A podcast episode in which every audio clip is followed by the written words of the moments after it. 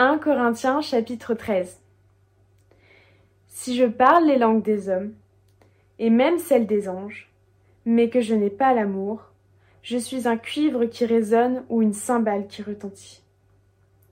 Si j'ai le don de prophétie, la compréhension de tous les mystères et toute la connaissance, si j'ai même toute la foi jusqu'à transporter les montagnes, mais que je n'ai pas l'amour, je ne suis rien. Et si je distribue tous mes biens aux pauvres, si même je livre mon corps aux flammes, mais que je n'ai pas l'amour, cela ne me sert à rien. L'amour est patient, il est plein de bonté.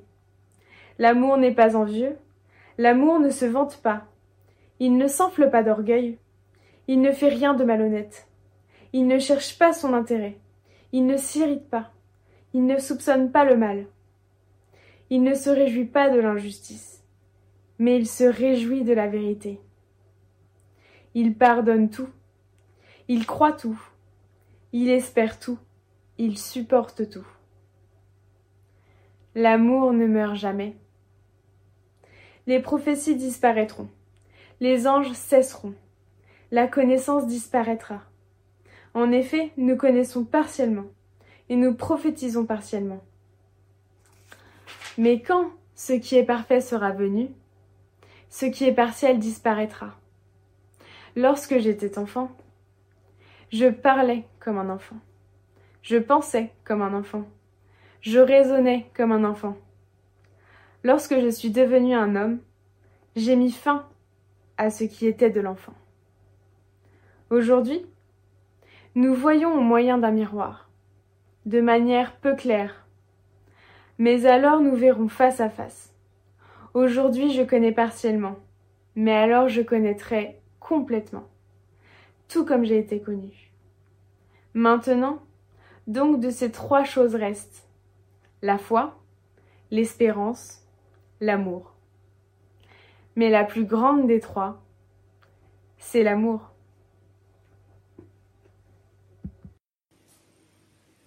Je commence par vous lire un extrait d'une chanson intitulée Donnez-moi, sortie en 2019, interprétée par les Frangines. Les paroles sont de Vianney. J'aurais beau parler les langues du monde, j'aurais beau être un gagnant, j'aurais beau n'être pas des gens de l'ombre, j'aurais beau, beau être puissant. Et un peu plus loin, si je n'aime pas, si je ne t'aime pas, ça sert à quoi? À quoi bon les honneurs et la gloire? Si je ne m'aime pas, si je ne t'aime pas, ça rime à quoi Sans amour, nos vies sont dérisoires. On n'a pas trop de peine à voir l'influence d'un Corinthiens 13 dans cette chanson. L'amour décrit par l'apôtre Paul inspire jusque dans les chansons populaires. Et que dire du nombre de fois où ce texte a été lu à l'occasion d'une cérémonie de mariage? J'ai pas de, chiffres sous la main, mais ça doit être un nombre impressionnant. N'est-ce pas le texte qui fait dire c'est beau l'amour? Mais comment les premiers destinataires ont-ils entendu ces paroles? Si plutôt que de dire Ah, ils avaient dit Aïe. Si plutôt que de dire Oh, ils avaient dit Oui. Pourquoi penser cela? Par cette forme poétique, l'apôtre Paul n'essaie pas de remporter un concours. Il répond à une problématique qui concerne les Corinthiens. Et en le faisant, il touche des cordes sensibles, mais peut-être pas celles qu'on croit. Je vous suggère le plan suivant. Si l'amour n'est pas là, verset 1 à 3, quand l'amour est là, verset 4 à 7, l'amour sera toujours là, verset 8 à 13. Si l'amour n'est pas là, d'abord. Que dire du contexte de ce passage? Les Corinthiens étaient intéressés par les dons spirituels, en particulier les plus spectaculaires. On le voit dans les chapitres qui l'encadrent. Au chapitre 12, l'apôtre Paul rappelle le sens et la place des dons dans l'Église. Au chapitre 14, il encourage les Corinthiens à rechercher ce qui édifie plutôt que ce qui impressionne. L'apôtre Paul est-il contre les dons? Bien au contraire, il les voit comme des expressions de la grâce de Dieu, des cadeaux du Saint-Esprit pour l'édification de l'Église. Si la tendance consiste à trouver une satisfaction dans l'exercice des dons, qu'est-ce qui manque selon lui? L'amour. Si je parle les langues des hommes et même celles des anges, mais que je n'ai pas l'amour, je suis un cuivre qui résonne ou une cymbale qui retentit. L'apôtre Paul commence avec le don qui les intéresse le plus, le don de parler diverses langues. Lors de la première Pentecôte, après la résurrection de Jésus, c'est entre autres ce don que la présence du Saint-Esprit manifeste. Si on remonte dans le temps, à la Genèse, on se souvient qu'à Babel, les, humains ont voulu s'élever, se faire un nom du bas vers le haut, et Dieu les a divisés par le moyen des langues. À Jérusalem, la dynamique inverse se rencontre. Dieu accorde généreusement son esprit du haut vers le bas et là, le don des langues unit des personnes de toute origine. L'apôtre commence par leur plus grande aspiration, parler les langues des humains. Et il ajoute les langues des anges, tant qu'on y est. Mais la suite de la phrase ressemble à une douche froide. Si je n'ai pas l'amour, je suis un cuivre qui résonne ou une cymbale qui retentit. Comment comprendre cette cymbale qui retentit? Il y a peut-être une référence aux cérémonies dans les temples païens. Mais même si ce n'est pas le cas, l'image est parlante. Lors d'un de nos imaginez la scène, une personne se lève, s'avance vers l'estrade et là, se met à tambouriner sur les casseroles ou l'équivalent. Après cette cacophonie, la personne, fière d'elle-même, retourne à sa place. Qu'est-ce que vous vous dites?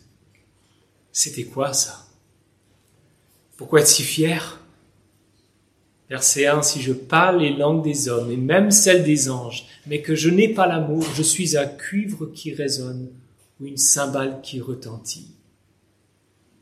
Aïe. Même si Paul préfère la prophétie aux langues, par souci d'édification, il fait le même constat. Si j'ai le don de prophétie, la compréhension de tous les mystères et toute la connaissance, si je n'ai pas l'amour, je ne suis rien avec la compréhension de tous les mystères et toute la connaissance, on imagine les yeux des Corinthiens qui pétillent. Moi, moi, je suis preneur. Mais si je n'ai pas l'amour, je ne suis rien. C'est la douche froide. L'apôtre Paul étend le principe à d'autres domaines. Prenons les paroles de Jésus. Vous vous souvenez de ce qu'il a dit aux disciples au sujet de la foi qui déplace les montagnes? Les Corinthiens pourraient se dire, c'est ça qu'il me faut, une valeur sûre, la foi que Jésus recommande. Mais si je n'ai pas l'amour, je ne suis rien. Et la générosité dont Jésus parlait, ou le fait de se charger de sa croix pour le suivre. Verset 3. Si je distribue tous mes biens aux pauvres, si je, même je livre mon corps aux flammes, mais que je n'ai pas l'amour, cela ne me sert à rien. Aïe. Les Corinthiens ont dû être interpellés, voire vexés. Et pourquoi seraient-ils les seuls? Imaginez que vous soyez arrivé à la conclusion qu'il vous faut vendre tous vos biens pour les distribuer aux pauvres. Tous vos biens, absolument tout, pour les pauvres et on vous dirait ça ne vaut rien. N'est-ce pas choquant? Le choc nous atteint tous. Je travaille des semaines et des semaines pour préparer la meilleure prédication. J'essaie d'être le plus fidèle possible, le plus profond, le plus éloquent, le plus concis. Ça vous plairait, ça. Et je m'entends dire, ça ne vaut rien. Tu es l'équivalent d'une cymbale qui retentit. Aïe. Prenez un chrétien dont on lirait le témoignage dans Porte ouverte. Il est prêt à faire face à ses bourreaux pour sa foi.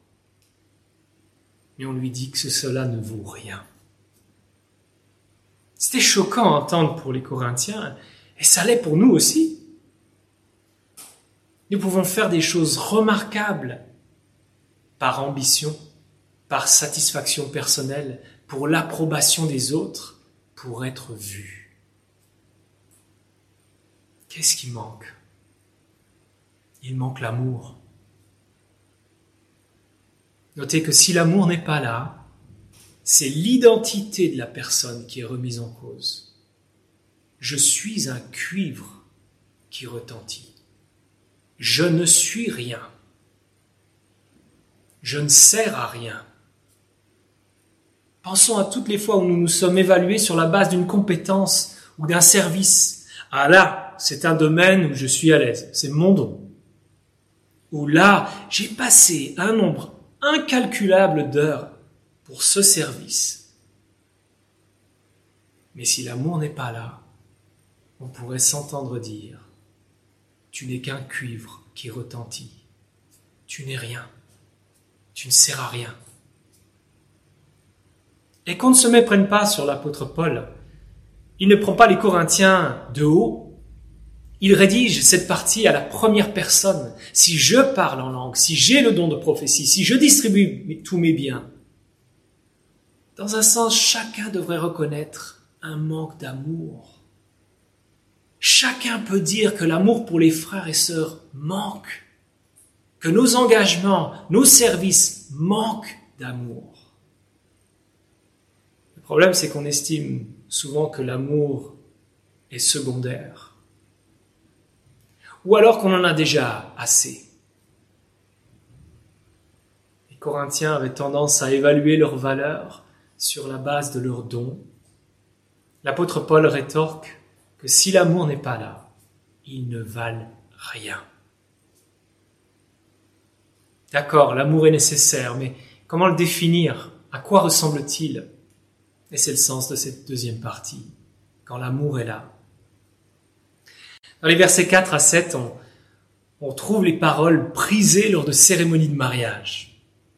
Ici, là, on entend une pratique qui consiste à mettre le prénom des époux à la place de l'amour, ce qui donne. Robert est patient. Il est plein de bonté. Jeanne n'est pas envieuse. Elle ne se vante pas, et ainsi de suite. Quand on ne connaît pas très bien les mariés, on pourrait l'entendre comme une envolée lyrique, l'assurance qu'ils sont bien partis pour leur vie à deux. Mais si on connaît suffisamment les mariés, et si on est suffisamment lucide sur le cœur humain, l'exercice devrait mener à la repentance. Après tout, c'est ce que les Corinthiens devaient ressentir. Ce qui frappe à la lecture de ce passage, c'est qu'il colle à ce que nous savons des Corinthiens, mais à l'inverse. Quelques exemples pour le démontrer. L'amour n'est pas envieux, l'amour ne se vante pas, il ne s'enfle pas d'orgueil. À l'inverse des Corinthiens. En recherchant les dons les plus spectaculaires, les uns deviennent envieux, les autres se vantent. Et l'expression récurrente dans la lettre pour les décrire, c'est qu'ils sont justement enflé d'orgueil. Et que dire de il ne cherche pas son intérêt, il ne s'irrite pas. Mais au chapitre 5, l'apôtre Paul mentionne des procès entre frères et sœurs. Il ne se réjouit pas de l'injustice, mais il se réjouit de la vérité. L'apôtre Paul vient de dire au chapitre 11 qu'au moment du repas du Seigneur, les riches s'empiffrent pendant que les pauvres ont faim. Et tout cela en exprimant leur communion. La description de l'amour est ciselée pour toucher les cordes sensibles chez les Corinthiens. En personnifiant l'amour, l'apôtre Paul montre combien sa présence est importante. Il ne le décrit pas de manière théorique, avec des phrases énigmatiques qui laissent songeur. Il décrit l'amour de manière très concrète. Et par les paires qu'il forme, il montre son équilibre. Prenez la première, verset 4. L'amour est patient, il est plein de bonté. L'amour consiste d'une part à tenir dans la durée, dans l'adversité, mais il ne reste pas passif, dans l'attente seulement. Il est actif, plein de bonté. Autrement dit, il entreprend. Quant à nous-mêmes dans la pratique, n'est-on pas patient et plein de bonté avec certains? Avec d'autres, la patience est limitée. Pour cela, on n'a pas vraiment envie de, lever le petit doigt. Et si on doit le lever, on leur fera comprendre combien c'était dur. L'amour n'est pas envieux. L'amour ne se vante pas. Et pourtant, en pensant à des dons qu'on chérit, on tombe soit dans l'envie, soit dans l'orgueil. Et que dire de l'amour qui ne cherche pas son intérêt et ne s'irrite pas? Les mots je t'aime sont régulièrement prononcés. Paris reste, après tout, une des capitales de l'amour, au point où des ponts ont menacé de s'effondrer. Mais qu'est-ce qu'on entend par je t'aime? Il est souvent associé à j'ai besoin de toi. Et dans la durée, je t'aime aussi longtemps que j'ai besoin de toi. Alors faut-il entendre je t'aime ou je m'aime? Pourquoi parle-t-on autant de narcissisme aujourd'hui? N'est-ce pas parce que l'amour est écrasé sous le poids de l'égocentrisme? C'est vrai en société, mais c'est aussi vrai dans l'Église. Qu'est-ce que quelqu'un entend lorsqu'il dit ⁇ Je cherche une Église plus aimante ?⁇ Est-ce qu'il veut dire ⁇ Je cherche une Église où je vais davantage aimer? Où je cherche une église où je vais être davantage aimé? N'est-ce pas la deuxième? Autrement dit, on s'intéresse à l'amour, mais d'abord pour qu'il tourne autour de nous, pas tant pour le mettre en pratique. Verset 7, l'apôtre Paul résume l'amour par ces paroles. Il pardonne tout, il croit tout, il espère tout, il supporte tout. Trop ambitieux ces paroles font penser à cet échange entre Pierre et Jésus sur la question du pardon. Pierre demande combien de fois il faut pardonner à son frère. Il veut se montrer généreux en proposant sept fois. Mais Jésus explose le compteur en multipliant par soixante-dix. L'amour pardonne tout, il croit tout, il espère tout, il supporte tout. Est-ce que Paul est naïf? Est-ce qu'il ne sait pas de quoi l'être humain est capable? Non, il n'est pas naïf. Sinon, pourquoi relève-t-il des problèmes dans l'Église tout au long de sa lettre?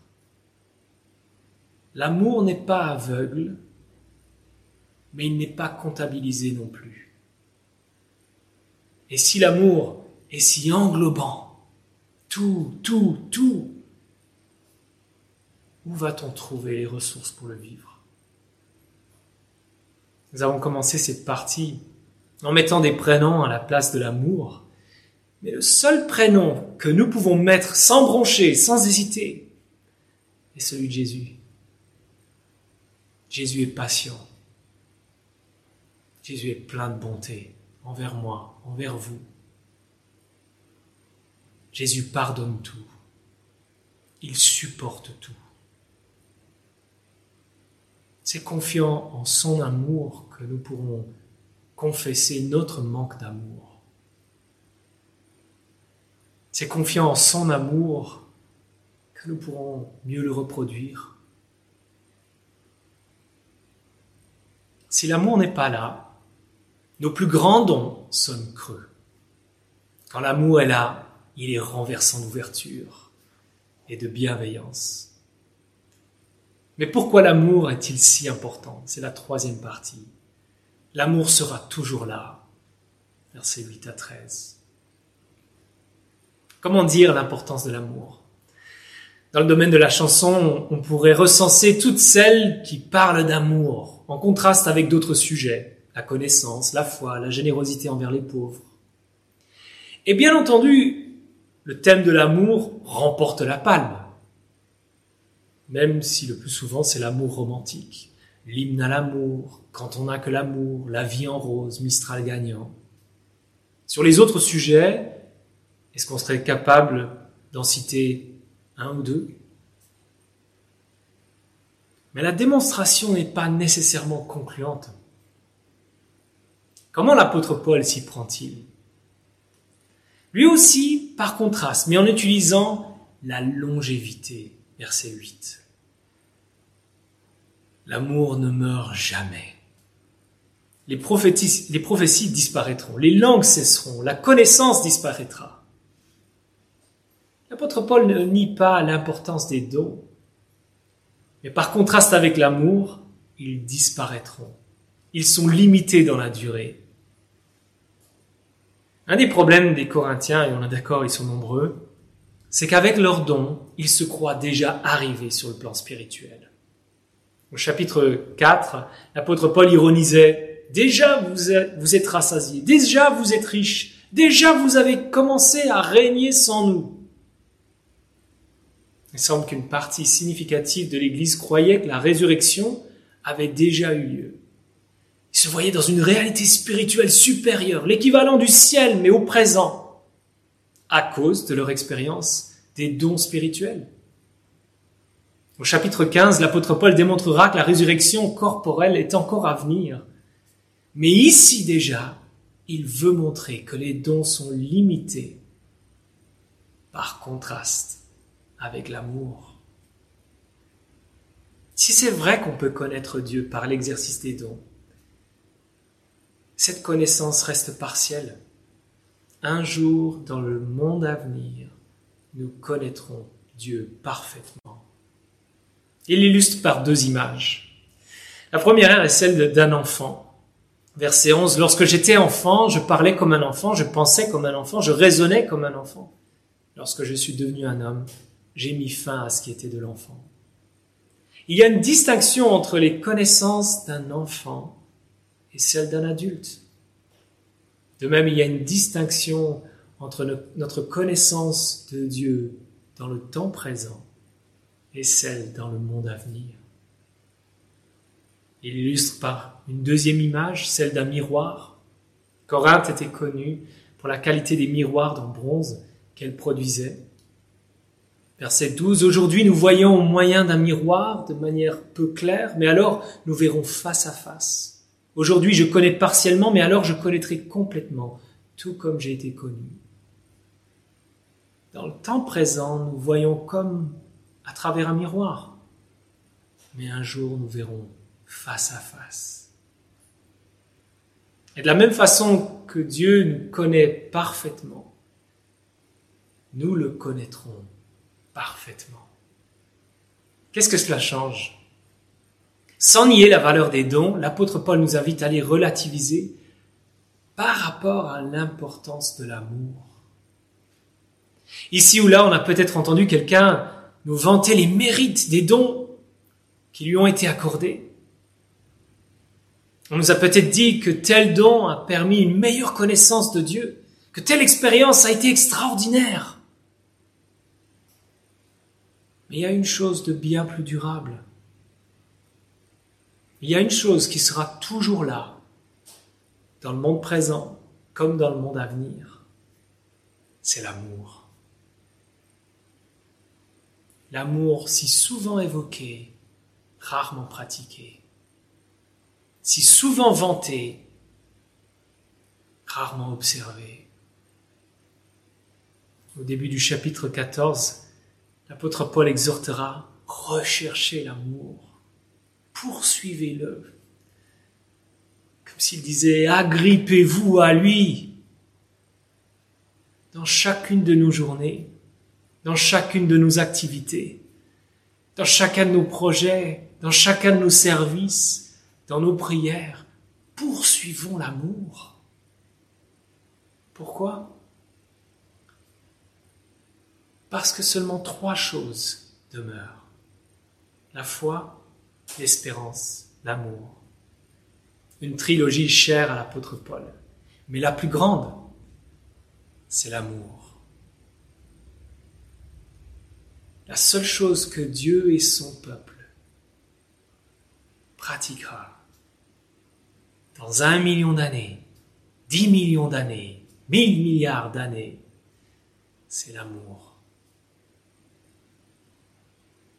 L'amour sera toujours là.